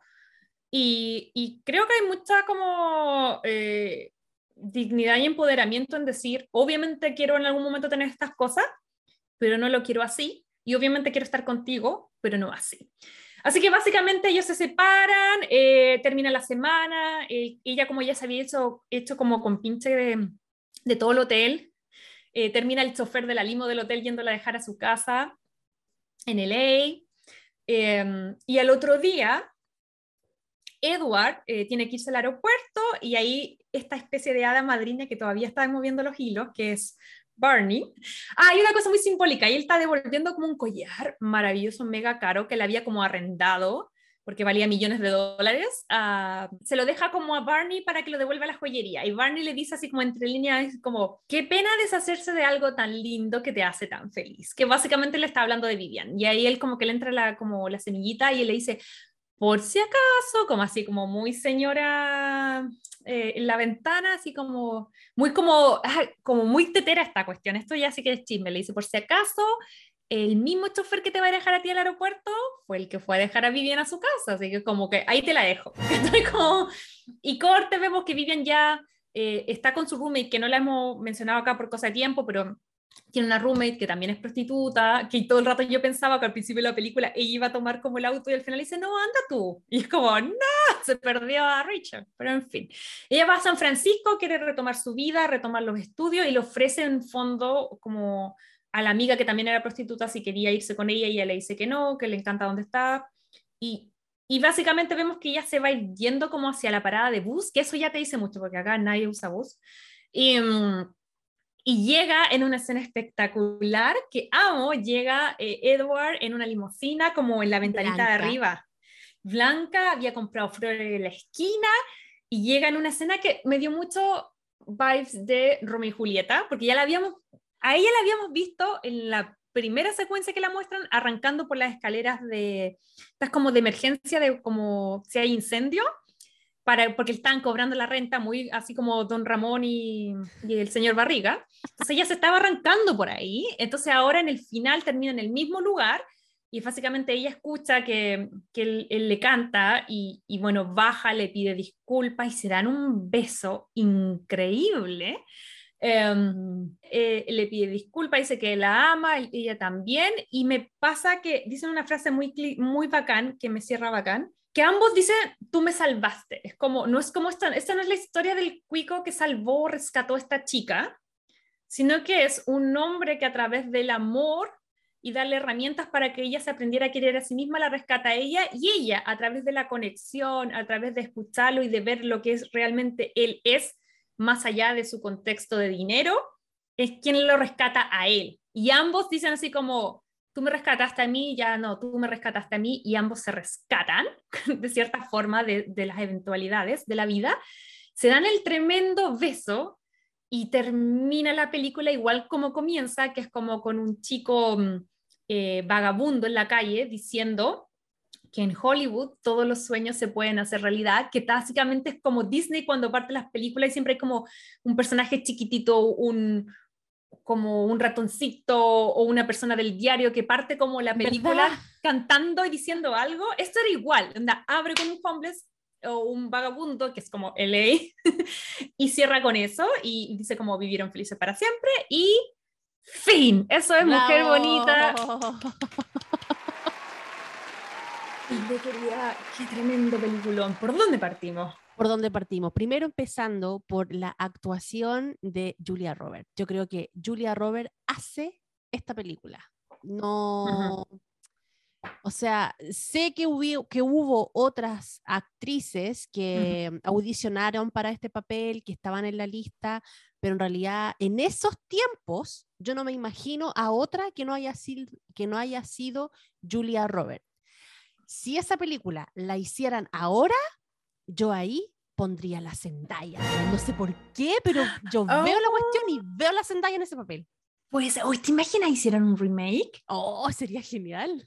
Oh, wow. Uy, ¿sabes que sí? Yo también veo la Zendaya ahora que lo menciona. En esa época recordemos que Julia Roberts no es que fuese una don nadie, porque me carga el tema don nadie, como todos somos algo. Pero obviamente solamente había salido Mystic Pizza y era como no una gran actriz. Entonces habían barajado los nombres de Laura Dern, Demi Moore, Marisa Tomei, Michelle Pfeiffer, pero yo creo que aquí como algo que va a ser característico en toda la carrera de Julia. La sonrisa de ella fue una de las cosas claves que convenció a Gary Marshall de decir, ok, sumémosla, sumémosla al proyecto. Es que sabéis que lo que me pasa con Julia Roberts, que Julia Roberts tiene la capacidad de ser la chica indefensa, así como nice, mega naif y no sé qué, pero también a la vez te demuestra como ese empoderamiento, ese power, esa choreza que de repente tiene que sacar, que hay ciertas actrices que tienen súper marcado o son choras así o son knife, ¿cachai?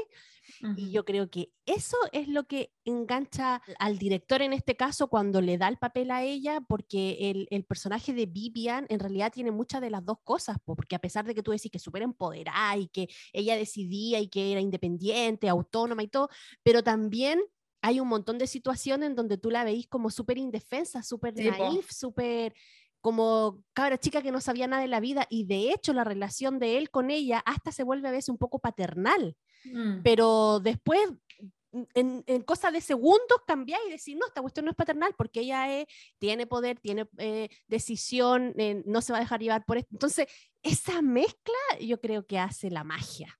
Porque recordemos que en La boda de mi mejor amigo o en Notting Hill, que son películas que hemos visto, también ella hace eso. Y si tú te ponías a analizar el papel también, hay momentos muy naif, muy dulzura, pero también hay momentos muy potentes y muy de, de decisión, ¿cachai? Entonces, yo creo que eso, por lo menos a mí, es lo que a mí me gusta de Julia Roberts y por eso es mi queen. bueno, pero no solo a ti, porque debemos... Eh, viendo como eh, hay harta información detrás cámara de esta película porque es tan clásico, de hecho aprovechamos de recomendarle inmediatamente que si ven, si tienen Netflix pueden ver en The Movie That Made Us o las películas que nos hicieron, no sé cómo está traducida al español. Em, hay un capítulo especial sobre esta película y ahí eh, cuentan algo que también había visto en una entrevista porque hubo una... Reunión del cast cuando cumplieron 25 años en el 2015, que igual es súper bonito porque decir que eh, Gary Marshall, que como le decimos el director detrás de esto, que también es el mismo equipo, porque en Novia Fugitiva o Runaway Bride vamos a ver nuevamente a la increíble dupla de Richard Gere, Julia Roberts, también está Héctor Elizondo, también está el mismo director, y él falleció en el 2016, así que esta reunión en el 2015 fue más o menos eh, perfecta en el timing porque pudieron recordar verse por primera vez después de tanto tiempo.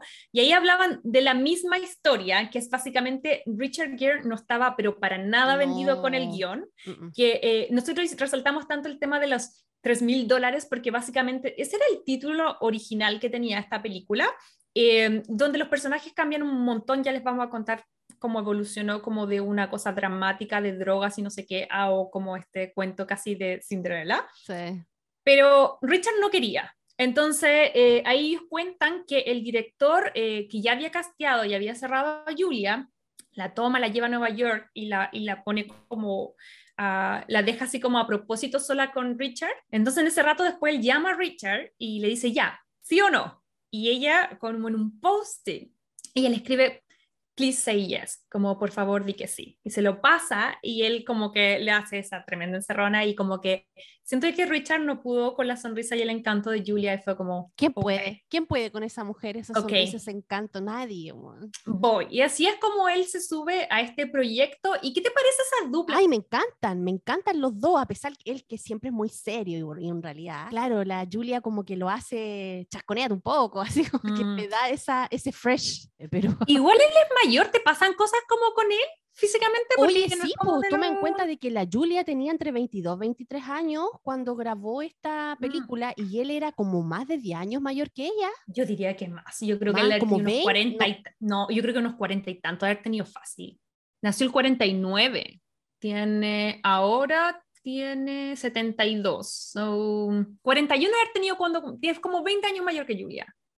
¿Cachai? Como galán mayor, que me da risa porque ahora a mí me parece, oh, un galán normal, porque si 41 años, un... Es que claro, 5 años más que yo ahora, pero... Siempre se ha visto igual.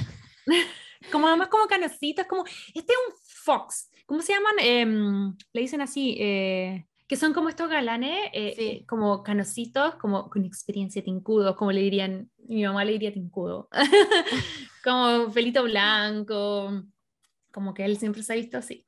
Pese a que yo creo que está, aquí ya estaba como empezando a esbozar las canas, y, pero ahora me llama la atención porque mirando, fíjate en el póster de Pretty Woman, no sale canoso. Y en la película sale súper canoso. Sí, yo creo que igual hicieron ahí un arreglo. Unos arreglines. Sí, sí. Sí. Oye, pero sí, esta dupla es fantástica, a mí me encanta. Oye, y como que siento que yo cuando vi esta película, se me vino todo el rato a la mente como esa canción de Rihanna. We find love and a place, que es como encontramos el amor en el último lugar que pensamos como que podíamos encontrarlo. No sé qué te pasa. Es que igual si lo vemos como trabajo de ella, eh, es súper común que uno en los trabajos se enamore, po. No, no, yo, a, a, mí no me da ese vibe, no, no me da como que se encontraron en un lugar muy, muy, muy distinto o sea, no sé, yo nunca he, tenido una amiga prostituta, pero igual tú tenías la, la ilusión de que te pase un, un, un, pretty woman, po. como nosotros tenemos la ilusión que pero, el príncipe azul, el caballo blanco y no sé, te salve, qué sé yo. Sí, pero es que ahí es donde está la cosa de que yo quería como hablar, que tiene que ver con que tú acabas de decir, todos tenemos la ilusión de un pretty woman, como que mi crítica real a este género, más allá de esta película, es que a veces las comedias románticas nos ha hecho romantizar cosas que no son románticas. Mm. ¿Cachai? Y dentro de eso, eh, si tú llevas esto, es como la raja que fue Richard Gere, pero yo creo que hay 80% más de posibilidades que sea una trata de blanca, que si alguien te ofrece algo así, que si alguien te invita a no sé qué parte, eh, en un viaje, y te invita a quedarte en el hotel y te pague todo y de repente, ¡pum!, te saca el pasaporte, te tiraron a, a, mm, o sea, como trata de blanca, eso también pasa. ¿Cachai? Entonces, como que a mí lo único que me molesta, y lo he escuchado hartas veces, es como que, que esto sea como un anhelo para alguien. Como que yo amo esta película, está dentro de mi top, pero no es algo que yo siento que deberíamos como endiosar o generar como, oh, quiero que me pase lo de Julia Roberts, porque de qué pasa, pasa. Pero también hay muchísimas veces donde este tipo de, de actividades ponen mucho más en riesgo a las mujeres. Y yo no lo digo desde el punto de vista cartucho para nada, sino que... O terminan abuso también. A eso, ¿cuántas personas terminan como abusadas o asesinadas? De hecho, no es menor que la película cuando abre y la, y la Julia Robert llega a esta... Llega a, a la calle donde ella trabaja, están cerrando el cuerpo de una prostituta que habían matado. Sí. Entonces a mí eso me pasa con el romantizar esta película en el sentido de, sabemos que en su génesis no era el, discurso que quería dar, es como Disney cuando la romantiza, porque recordemos que eh, es muy famoso el hecho de que este, este guion haya pasado, haya cambiado como de tono. Este guion que pertenece a G.F. Layton, que es un guionista eh, que vivía en Hollywood, que vivía a fines de los 80 y los 90 en este lugar que, a todo esto, insisto, Hollywood mm, es un lugar hasta la fecha peligroso en la noche. Hay un escenario complejo en ese bar. Entonces él quiere graficar esto y él dice, como él vivía ahí, y me arresa mucho porque él dice como, no, es que yo iba a comer donas y me encontraba con las prostitutas. Yo estaba como, mm", como que obvio que era cliente, pero bueno, en fin, esa es su versión, que él conversaba con las prostitutas porque las, las, se las encontraba comiendo donuts. Pero bueno, vamos a creerle. La cosa que él se plantea esta historia, y esta historia nace por una historia real que una de las prostitutas le dice, y le dice que un cliente un día le invitó a Vegas, que Vegas está a cuatro horas de ley, con todo pagado, la llevó a los mejores hoteles, le compró un montón de ropa y a la semana desapareció. Entonces, con esta idea en la mente, él empieza a decir, ah, voy a hacer una historia, y esta, esta historia era bien densa. Y era, como súper oscura. Era drogas, la Vivian hacía droga, eh, Edward estaba casado porque esto al final igual tiene el sugar coding como el, eh, como el filtro de Disney.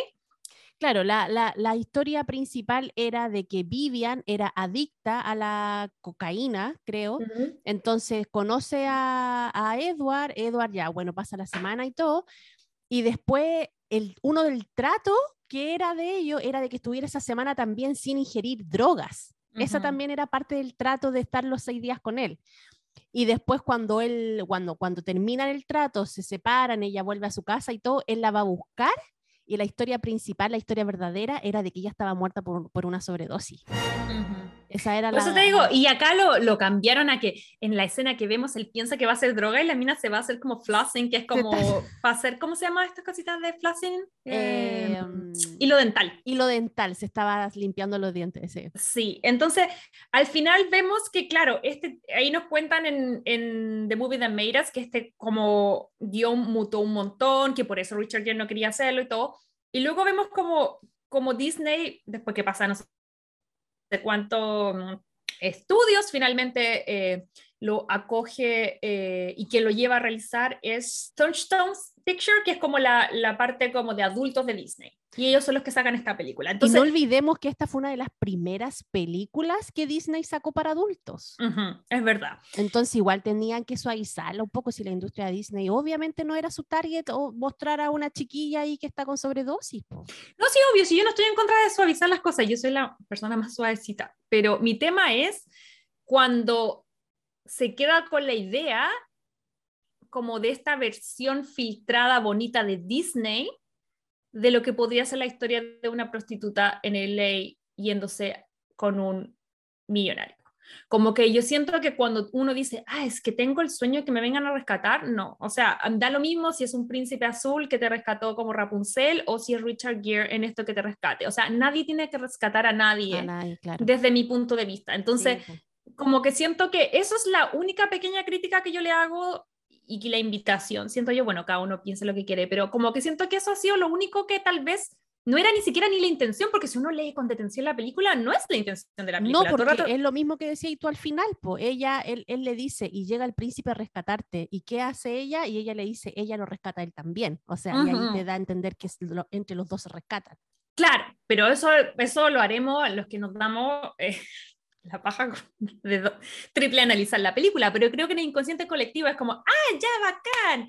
Y voy y viene esta persona millonaria y me rescata y fu, ¿cachai? Como que siento que es lo único como medio fome de... De que no envejece bien en estos tiempos. Es que no es culpa de la película, la película te lo dice claramente, lo que pasa es que uno la lee muy a la rápida, esto es sencillo, ¿cachai? Pero... Oye, pero, también aquí idealizan, ¿qué queréis que te diga? O sea, idealizan igual a la a la profesional pobre, por así decirlo.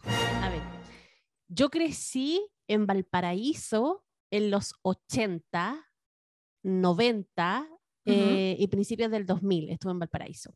Valparaíso, un puerto. Eh, empezando en, a mediados de los 80, principios de los 90, era muy común que llegaran los barcos gringos, de, la, de, los, de los milicos gringos, entonces el puerto se vestía de fiesta y empezaban a salir las chiquillas de la noche. Y ahí llegaban los Usnavi, po. Ahí llenaban los Old Navy, toda la cuestión. no, pero te digo la guagua Usnavi, po. Sí, pues sí, Usnavi, claro. Entonces yo vivía ahí, en la creme de la creme. Yo miraba para abajo mi ventana y veía toda la fiesta, todo, toda la, todas las chibuchinas de las chiquillas ahí, esperando a, a, a los chiquillos gringos y todo. Y casi siempre yo iba a comprar en la noche con mi papá y yo pasaba por todas esas calles y obviamente nosotros no lo veíamos desde un punto de vista peligroso ni nada porque las chicas eran bien simpáticas, que queréis que te diga, nos saludaban, todas me conocían, ahí comprábamos y no sé qué, poníamos para la casa. Entonces yo crecí viéndolas y mi papá explicándome de la, la, la interacción. Entonces, a lo que yo digo que es idealista también es que yo nunca en mi vida había visto a una prostituta tan hermosa mm. como ella. Porque, a ver, convengamos de que la profesión de, de, la prostitución igual hay ciertos niveles. Está el nivel que pinta la, la Vivian, que es como el más pobre, el más de abajo y todo. Pero también están las que son score, que son las llamadas como de compañía que quiso ser la Vivian que cumple el papel de Score la Vivian al final en esta cuestión. Sí, entonces, ellas sí que son hermosas, son bonitas, invierten en su cuerpo porque ganan mucho dinero, le pagan mucho más porque Los mismos clientes la, la enchulan. Y cumplen otro papel dentro de la cuestión. O sea, aparte de a lo mejor dar eh, sexo, intercambiar sexo por dinero, también ellas intercambian eh, compañía, em, no sé, por lo mismo que estaba necesitando Richard Gere como que para pa, negocio y cosas así. Entonces, obviamente se tienen que ver bien y estar a la altura pero la chiquilla que está ahí trabajando en la noche, que es por un ratito, que es por una satisfacción y ya, obviamente no, no, mm. se preocupa tanto y tampoco es tan así preocupada, ¿cachai? Entonces, de repente ver a esta prostituta que supuestamente es de las más, de la, de la más bajo, eh, verla tan espectacular, tan regia, tan estupenda, yo digo, Disney. Mm, y Hollywood en general. Yo nunca vi una prostituta así de hermosa. Es que pasa en todos los medios y uno se pone a ver las películas y las series y te decís como, no existe gente como sin tener belleza hegemónicamente, y pongo comillas para que no me están viendo, uno ve cualquier serie de doctores y todos son estupendos, o abogados y todos son estupendos, o vaya donde sea, y es como, y estupendo en la versión hegemónica. Y pasa eso que tú decís, como que a mí siempre me llama la atención, y las teleseries peor. ¿Y, y para qué no vamos solo con los Hollywood? Ver una teleserie latina es... Sí, que también o sea, y no existe nadie, ni el extra de, la, de atrás que va pasando que no sea estupendo. Esa cuestión es como parte de... Oye, pero quiero detenerme en una cosa pequeñita, em, pero importante para mí que yo decía, ¿cómo lo van a hacer si los personajes de una tienen como, obviamente la primera noche que se conocen, tienen como intimidad y todo, pero yo siento que el tema de, del sexo versus la intimidad está como súper bien tocado acá, como te muestran que si bien los personajes tienen sexo casi toda la película, no es hasta el final y en el clímax, cuando tienen sentimientos, cuando se, que lo simboliza el hecho que se besan en la boca, ¿cachai? Pero como que siento que, que me gusta mucho eso que tocan y quería saber cuál es tu opinión al respecto, eh, si concuerdas con eso o no, eh, de, de que son cosas distintas y que son cosas que no necesariamente pasan a la misma vez. Como uno puede tener mucho sexo, pero no necesariamente puede tener intimidad. A mí personalmente, mm. no, porque yo no separo las dos cosas. Para mí tener sexo y tener intimidad, para mí es lo mismo. Pero yo creo que para una profesional, yo creo que sí debe haber una diferencia. Mm. Creo, a mí, a mí a mí me pasa que yo siento que obviamente ya llevo como 10 años casada, así que obviamente con mi marido hay sexo y intimidad, pero cuando vuelvo hacia atrás y en mi época de soltera, yo sí creo que podía ir como perfectamente dividirlo porque es como muy a los Samantha. Samantha tenía un montón de sexo, pero yo creo que tuvo en ciertas ocasiones intimidad.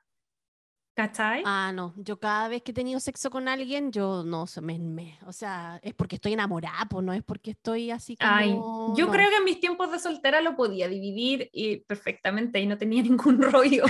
no pasaba siempre, pero sí pasó un montón de veces. Incluso de lograr tener intimidad con gente que no pasó más allá de algo físico pero sí lograba tener intimidad de como de conversaciones, de contarles cosas profundas, ¿cachai? Eh, mm. Me parece súper interesante que esta película grafique ese tema. Yo no sé qué piensan los Crazy Lovers. Por mí, yo siento que no tiene que ver con que ella sea prostituta, sino que yo creo que desde mi experiencia, siento que uno puede dividir las cosas súper fácil. Como que a los hombres se espera que hagan eso y a las mujeres como depende de la mujer. Como que yo siento que todo ser humano, más allá de su género, puede hacer esa división. Claro, porque está el mito de que la mujer nunca puede separar esas dos cosas. Yo lo pude separar por mucho tiempo, lo pasé increíble. O sea, siempre está, siempre hay una frase weona que aparece por ahí que dice que la mujer cuando engaña, engaña porque está enamorada, y el hombre cuando engaña es porque, no sé, está caliente, qué sé yo. Y en realidad, no, yo creo que los hombres también se pueden enamorar y engañan, las mujeres también pueden estar calientes y engañan y da lo mismo. Mm, no, no, no, se amarra a un género en específico. Sí, pero es un buen punto el, el, el, que toca y yo creo que hay personas que se paran, sí, obvio.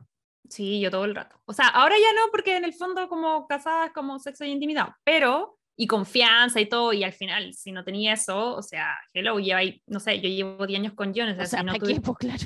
O sea, tienes que tener ese nivel para poder después ir improvisando, porque si no, la cosa se pone muy monótona, entonces hay que tener esa intimidad y esa conexión para ir variando, digo yo. Sí, eh, oye, pero a mí lo que me pasó en esta película, que siento que pese a que es de prostitución, como que siento que era súper naif, súper Disney, pero hay un momento mega erótico que a mí me encantó. Yo no sé si yo solamente le pasé ese rollo, pero la escena del piano. Oh my God, la escena del piano. La escena del piano, weón, mejor, la mejor escena. ¿Tú cachai que esa cosa que él toca en el piano es una canción de Richard Gere?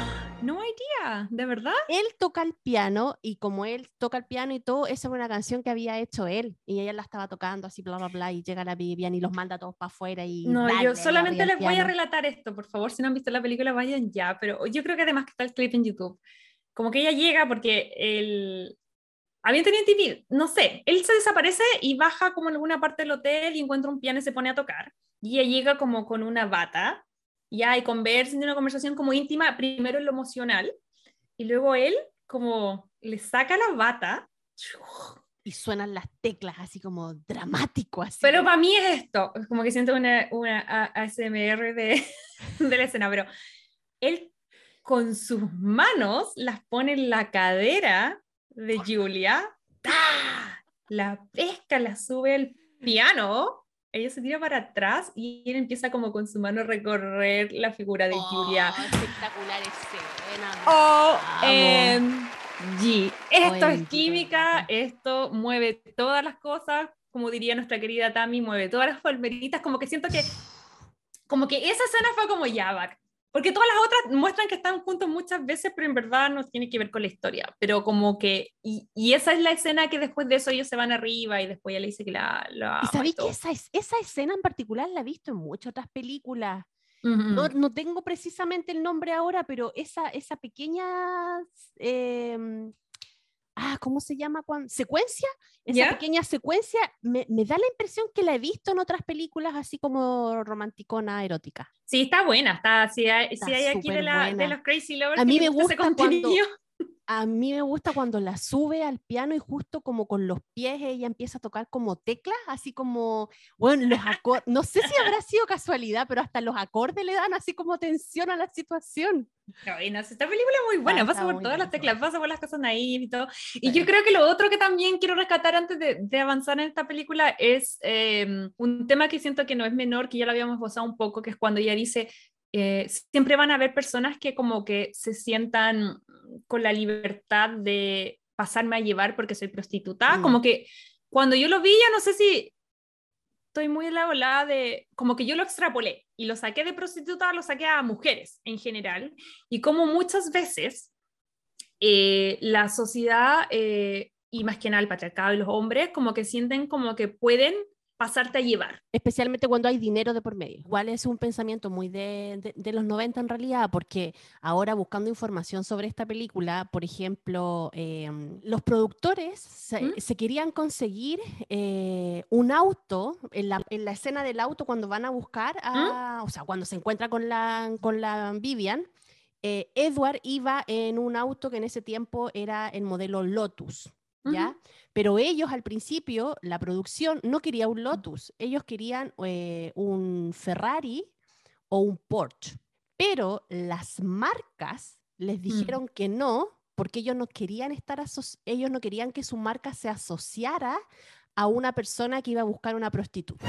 Entonces, por eso Lotus dijo, sí, a nosotros nos da igual, nos va a servir. Free advertising. Les pasamos la auto. y sabéis que en ese tiempo eh, las ventas, bueno, se triplicaron de ese auto. Si las marcas pensaban de esa forma tan arcaica, también ahí te está diciendo de que es un pensamiento igual bien noventero. Igual que creo que no todas las marcas todavía se atreven a financiar o asociarse a cierta gente. Creo que en redes sociales hay mucha gente muy conocida y con mucho alcance que tal vez eh, no está asociada, puede ser conocida por lo que hace, por lo que muestra, por lo que opina. Y creo que yo todavía creo que las marcas siguen teniendo ese resguardo. Más lo que, más lo que, ¿cómo se llama?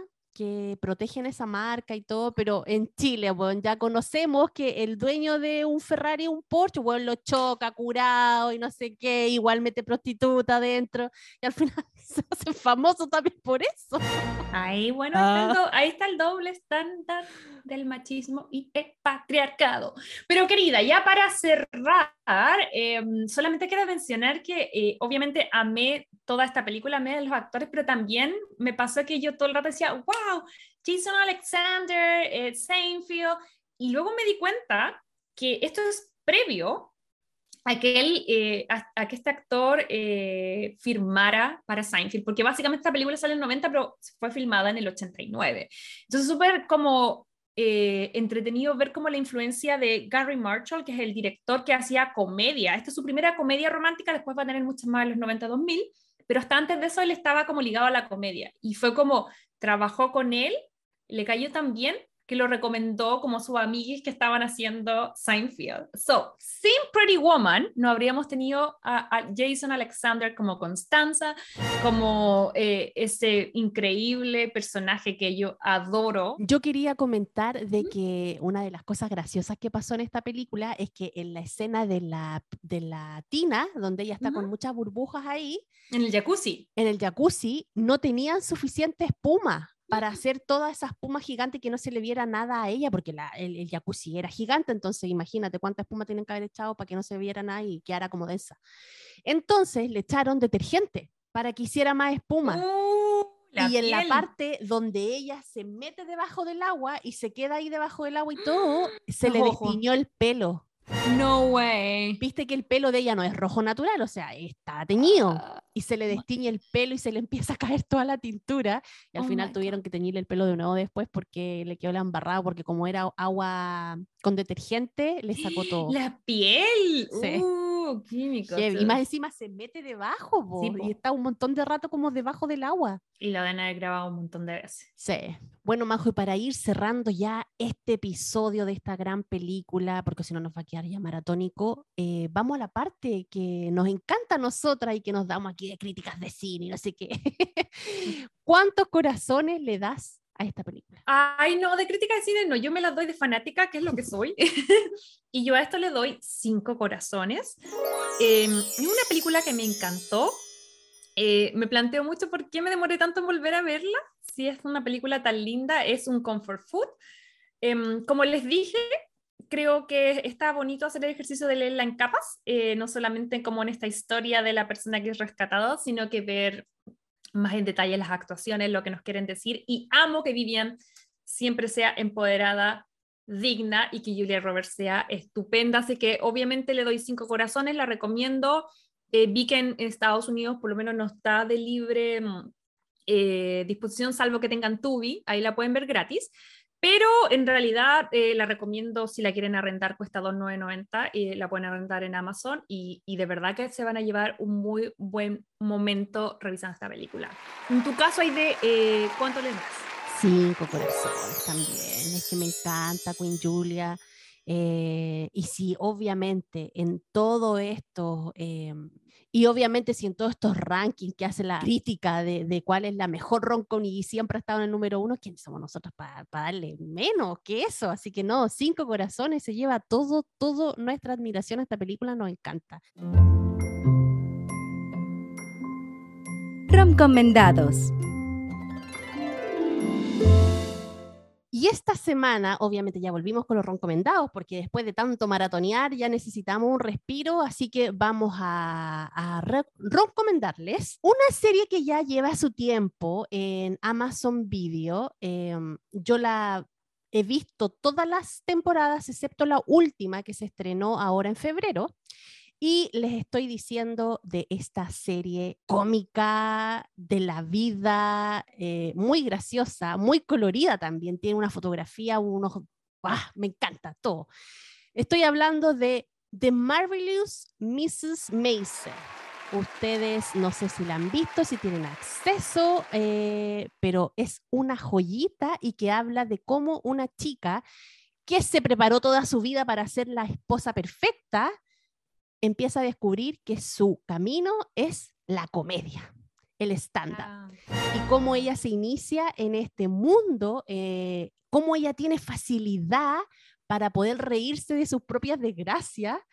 Eh, y nada, pues todas estas temporadas la acompañamos a ella en este camino de, de descubrirse ella, de su profesión, tiene su Pepe Grillo ahí, que es su personaje que también la ayuda a que pueda escalar, que pero yo encuentro que es el mejor personaje de toda la serie. Amo a ella, Alex Bernstein, que es Susie Mayer, la como manager. Susie Mayer, sí, como la manager chanta, porque igual es como muy chanta ella, muy pobre y todo, eh, y los papás de la, de la Mariam también son chistosísimos. Oye, y ahí reconociste que Miriam Hinton, que es la mamá Rose, era la, no sé si viste en Two and a Half Men, eh, la que era en Malibu. Ella es la señora del Ella es la señora del hermano, ¿verdad? Sí, La mamá del. Bueno, y, y, el papá que es Tony Shalhoub, eh, un 7. Yo lo, amo, lo, veo y me río con él, de verdad, es muy gracioso.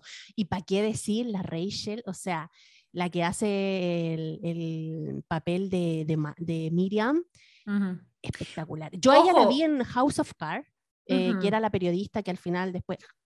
Sí. o sea, oye, ojo todo el mundo vio el final. Sí, bueno, además que se, esa serie fue una de las primeras que fue afectada por las cancelaciones de Hollywood, cuando ¿Te acuerdas cuando cancelan a, um, Kevin Space? en fin. Mm.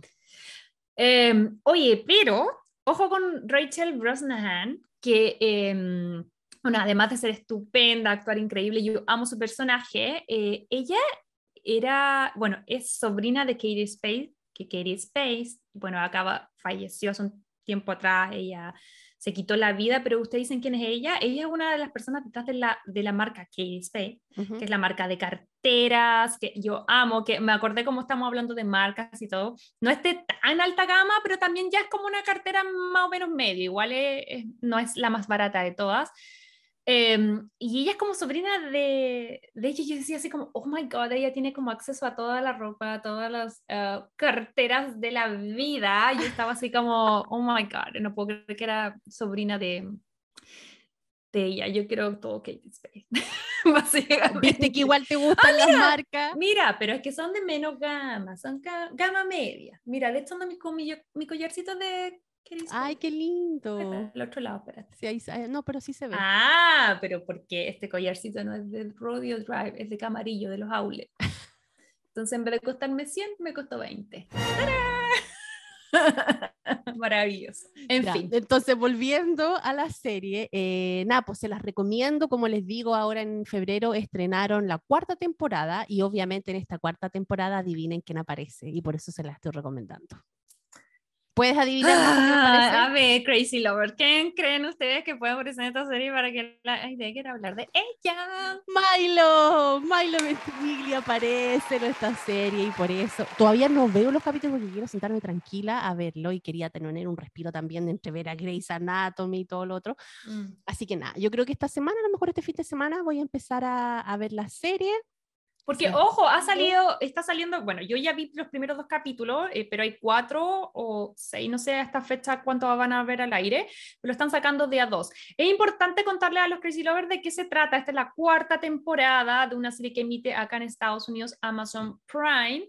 Eh, y si bien eh, una historia de empoderamiento que nos contaste un poquitito, igual creo que acá es súper importante contar que ella al hacer stand-up comedy, igual como que abre las puertas como de la no sé si abre las puertas, pero es como una historia igual súper feminista, siento yo, porque es como una mujer que para la época estaba considerada que tenía que estar en la casa con placer, además ella es judía, entonces está como dentro de todo este ambiente donde ella tiene que estar como sirviendo a otro en la casa y, y, de repente ella se independiza y empieza a hacer esto y, es más encima artista que para la época era como ¡oh! artista bohemia porque no es solamente artista artista bohemia Sí, yo creo que hasta la fecha igual eh, gran valor todas las mujeres que se dedican a la, a, la comedia, porque siento que si bien eh, el reírse no tiene género, siento que es mucho más fácil tratar de histérica a una estandapera que a un estandapero. El estandapero es como, oh, qué irónico, qué humor inteligente. Y la mina es como, ah, está loca, odia a los hombres. Histérica, feminista, rencorosa.